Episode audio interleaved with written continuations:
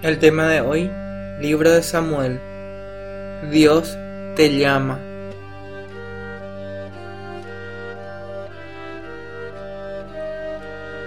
Anteriormente hemos hablado de la vida de Samuel.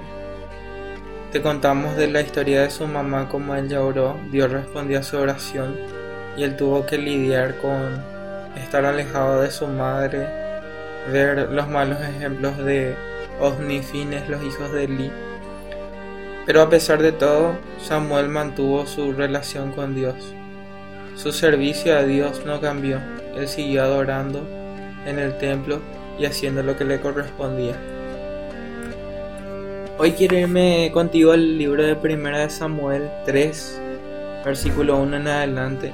Dice el texto que el joven Samuel ministraba a Jehová en presencia de Eli, y la palabra de Jehová escaseaba en aquellos días, no había visión con frecuencia. ¿Alguna vez te has pasado que cuando meditas, cuando oras, cuando le adoras a Dios, como que sentís de que Dios no está ahí? Como, como que percibís de que su presencia no está presente. Y somos muy fácilmente engañados a veces por la idea de que Dios no está cuando Él siempre está ahí. Nuestros sentimientos a veces, nuestras emociones nos pueden engañar, pero lo importante es ser constantes y aunque no lo sintamos, aunque no tengamos fuerzas, debemos orar, adorar, leer, meditar en su palabra, vivir su verdad. Y lo interesante de este texto dice que la palabra de Jehová escaseaba en aquellos días, no había visión con frecuencia. Yo creo que hay momentos donde papá Dios, como Dios Padre, se calla, él hace silencio. Y había veces donde en mi vida personal me desesperé y dije a Dios, Dios, ¿por qué vos no me contestás? Se supone que tenés que hablar todo el tiempo, que tenés que hablarme, no podés callarte de mí, no podés esconder tu rostro de mí. Pero ahí aprendí de que a veces el Padre quiere que aprendamos a ser independientes, que aprendamos a confiar en Él, aprendamos a cometer errores y a pedir sabiduría de Él, a pedir sus instrucciones. Y algo que tuvo Samuel es que a pesar de esos tiempos donde no había visión de Dios con frecuencia, él siguió adorando, siguió sirviendo a Dios. Dice la historia que Eli ya estaba muy viejo y Samuel estaba durmiendo en el templo de Jehová, donde estaba el arca de Dios. Y antes que la lámpara de Dios fuese apagada, Jehová llamó a Samuel y él respondió, heme aquí.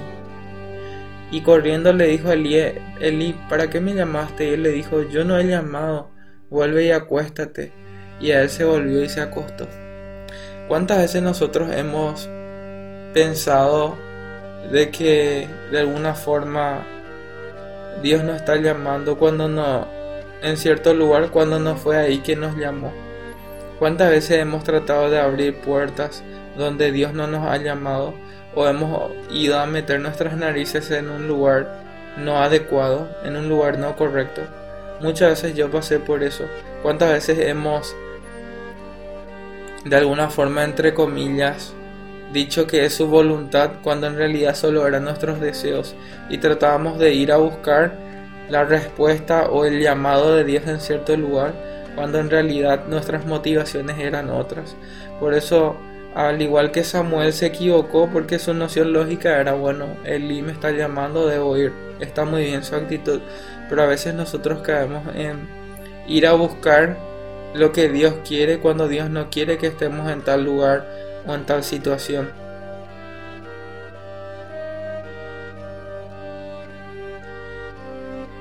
El desafío para nosotros sería discernir dónde Dios me está llamando a servirle dónde Dios me está llamando a seguir su propósito, a seguir su camino. Y eso es algo que Samuel lo iba a descubrir, al igual que tú puedes descubrir. Sigue el texto. Luego dijo Eli, heme aquí para qué me llamaste. Y Eli le dijo, yo no he llamado, vuelve y acuéstate. Y él se volvió y se acostó. Y Jehová volvió a llamar a Samuel y levantándose Samuel vino a Elí y le dijo, heme aquí, ¿para qué me has llamado? Y él dijo, Hijo mío, yo no he llamado, vuelve y acuéstate. Y Samuel no había conocido aún a Jehová, ni la palabra de Jehová le ha sido revelada. Cuando eso todavía Dios no se había manifestado a su vida. Pero es interesante de que Dios puede llamarnos independientemente de la edad que tengamos. Si vos sos un adolescente que está escuchando este mensaje, Dios te puede llamar a ti. De hecho, Él te llama a servirle y a seguirle. No importa que seas niño, que seas un joven, no hay excusas para seguir a Dios. En el versículo 8 dice que Jehová llamó por tercera vez a Samuel. Él se levantó, vino a Elí y dijo, heme aquí, ¿para qué me has llamado? Entonces Elí entendió que Jehová llamaba al joven. En este caso puedo decir personalmente que Elí procedió muy bien, al igual que Elí tuvo ciertas decisiones acertadas en, por ejemplo, reconocer de que Dios tenía el control de su situación sobre los juicios que había venido sobre su familia. En este caso también él reconoce que Dios le está hablando y le instruye a Samuel. Y mi recomendación para ti es que vos puedas buscar a alguien que esté más avanzado que ti espiritualmente respecto a las experiencias, respecto a las vivencias y respecto a su comunión con Dios. Hay personas ancianas o pastores o líderes que han tenido mucho más trayecto en la fe que tú y puedes acudir a ellos para pedirles una guía, un apoyo.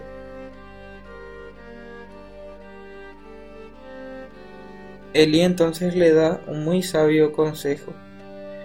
Le dice a Samuel, ve y acostate, y si te llamare dirás, habla, y Jehová, porque tu siervo oye. Así que fue Samuel y se acostó en su lugar. Y vino Jehová y se paró y llamó como las otras veces. Samuel, Samuel. Entonces Samuel dijo, habla porque tu siervo oye. Y ahí Jehová contesta a Samuel.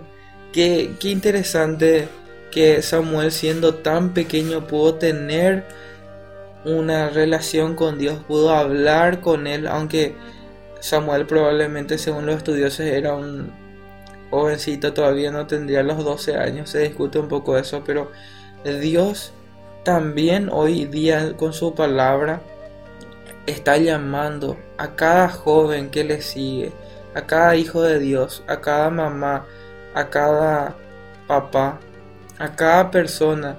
En Isaías 55, 6, especialmente en estos tiempos del coronavirus, esta palabra está golpeando muy fuerte en nuestros corazones. Buscad al Señor mientras pueda ser hallado. Llamadle en tanto que está cerca. ¿Saben por qué Dios quiere que vivamos este texto? Buscad al Señor mientras pueda ser hallado.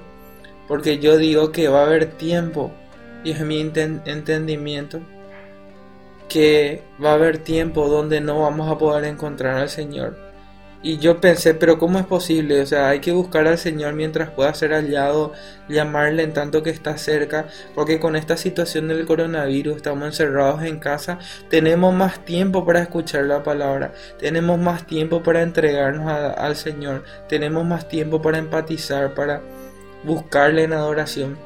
Y ahí me di cuenta de cuál es el contraste.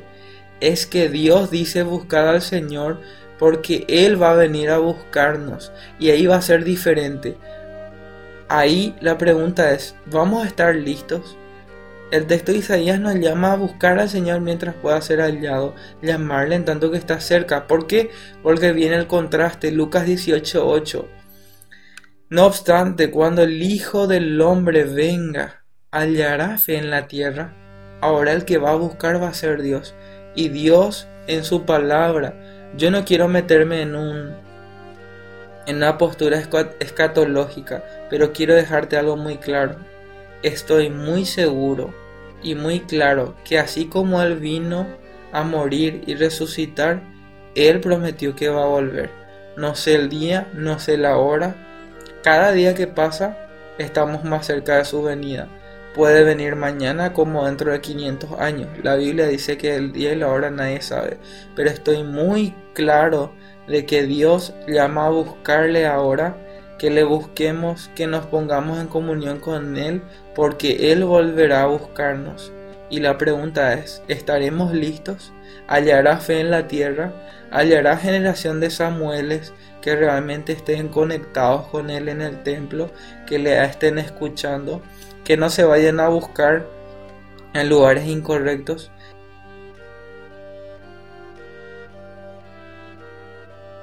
Así que ese es mi reflexión el día de hoy, que podamos buscarle mientras Él puede ser hallado, así como Samuel le buscó y le encontró, porque Él vendrá a buscarnos. Él nos está llamando hoy en día fuertemente.